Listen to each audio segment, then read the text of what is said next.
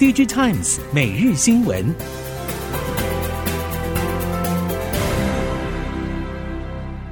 听众朋友们好，欢迎收听 DigiTimes 每日新闻，我是王方月，现在为您提供今天的科技产业新闻重点。首先带您关心。苹果在今年开发者大会正式发表第一款头戴式装置 Vision Pro，虽然具备许多创新功能，但高昂售价让许多人都望之却步。不过近日供应链传出，苹果规划推出四款二代 Vision Pro，其中一款是平价版。根据了解，平价版的供应链物料清单成本将要压到原本第一代的五成，预计二零二四年第二季开始打样，顺利的话将会在二零二五年下半发表问世。全球政经环境诡谲不明，让市况复苏时间点一延再延。尽管终端库存水位已经接近安全水位，但在终端应用需求没能接棒回升的情况之下，今年第四季景气还是没有全面回暖。半导体供应链认为，按个别产业一二线地位以及像是 AI 等创新应用转进效益等差异，上下游业者复苏将有明显的时间差。此外，今年最强外挂就是 AI 伺服器，NVIDIA 获利与出货大飙升，相关供应链只要搭上 AI GPU 火红列车，业绩也会有所支撑，甚至在高毛利带动之下，在产业逆风中创新高。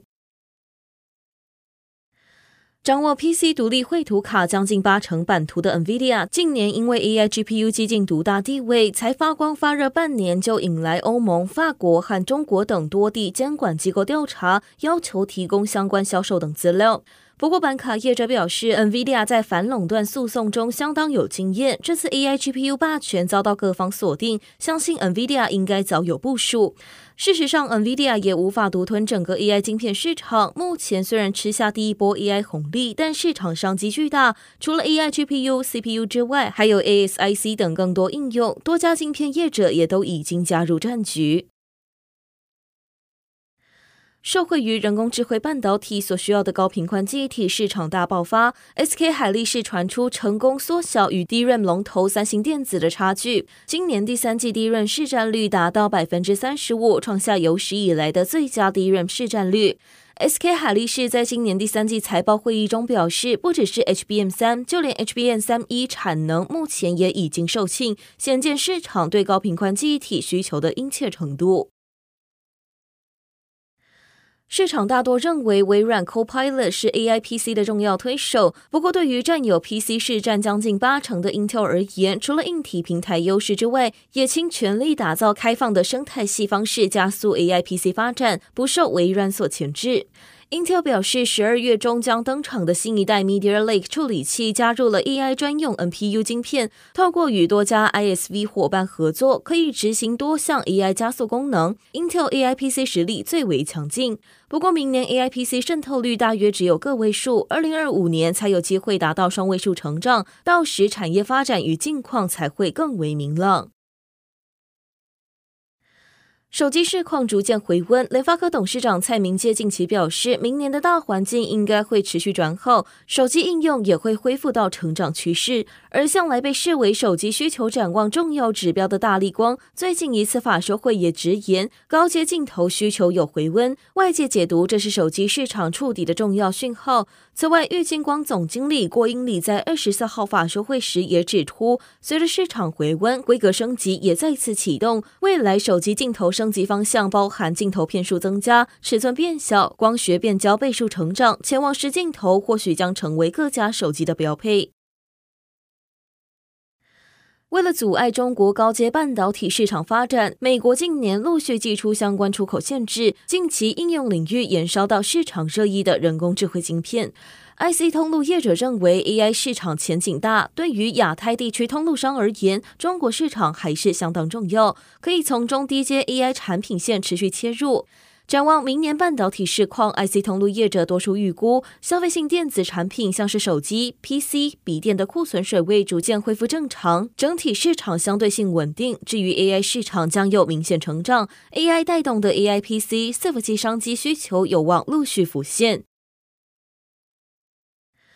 从 IC 通路商起家，近年大多往制造代工扩展事业版图的敦吉集团董事长暨总经理钟元凯指出，俄乌战争、以巴军事冲突还处于不确定状态。虽然去年表现不错，但从去年下半开始，ICT 产品库存过多，目前还在调整阶段，敦吉也受到一些影响。展望二零二四年，手机需求复苏，汽车市况也持续看好之下，敦吉未来营运还是具备强劲成长力，预期比今年会有小幅成长，期盼吴江厂可以将今年减少的部分补回来。敦吉的三大事业群布局也会以此方向前进。在许多新产品领域中，除了因为 ChatGPT 席卷市场的 AI 伺服器之外，车用也成为业者的焦点。不论是以整车与零组件为主的鸿海，或是以电子控制单元、车电相关次系统为主的广达、和硕，都将电动车市场视为明年成长的主要动能之一。广达发言人杨俊烈强调，二零二四年车用业务成长幅度将比今年更大。而和硕共同执行长邓国彦透露，除了借由美系主要客户出货成长，二零二四年将还有车用新客户，并打入更多车种，估计营收会有双位数成长。至于红海方面，随着 Model C 进入量产，陆续出货，二零二四年可以贡献整车营收。至于车用零组件方面，逐步扩大项目以及规模，二零二四年营收会继续成长。各国相继布局氢能载具市场，印度也积极推动氢能的政策与应用。台厂像是中兴电等氢能供应链业者看好印度的氢能市场前景，陆续抢进当地商机。先前中兴电远赴印度参加二零二三年印度台湾形象展中，首度亮相氢能三轮车，计划与印度当地业者合作，并采取当地建厂生产的方式，目标第一年产能达到三万到五万辆氢能三轮车。事实上，三轮嘟嘟车在东南亚、印度超过几千万辆。未来随着近零排放趋势，将逐渐转型为电动化。中心电策略长陈建豪表示，这些商机现今还没有真正的大厂跨入，因此现正积极寻找当地业者落地生产。随着晶圆代工大厂台积电、世界先进成熟制程降价，对中芯国际和华虹半导体的成熟制程接单带来一定的外部竞争压力。业界传出，中国成熟制程不排除跟进微幅降价。随着晶圆代工业界受到景气逆风影响较大，但大部分厂商资本支出维持不变，甚至增加，产能加速推进。整体而言，晶圆代工对第四季仍然保持保守看法。PC、手机等消费电子领域库存调整逐渐进入尾声，但车用电子以及工业领域库存调整较晚，这波景气逆风还将递延一段时间。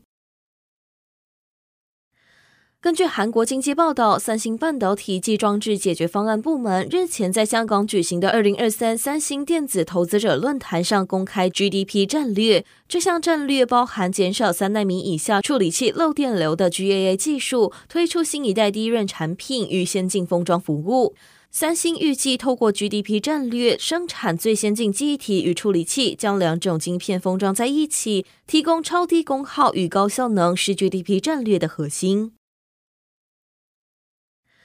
无人机产业再添黑马，专注于复合材料生产制造的碳基科技，十一月二十三号正式登陆新贵。碳基董事总经理张文龙强调，无人机的未来在于国际市场，而碳基的长期目标则在于为全球无人载具代工设计。碳基的目标是发展电磁脉冲载具技术，并成为全球无人载具的代工设计和生产制造。因此，除了无人机，接下来也会扩大其他方面的业务，像是太空低轨卫星、电动巴士零件复材等，同步切入航空及太空产业。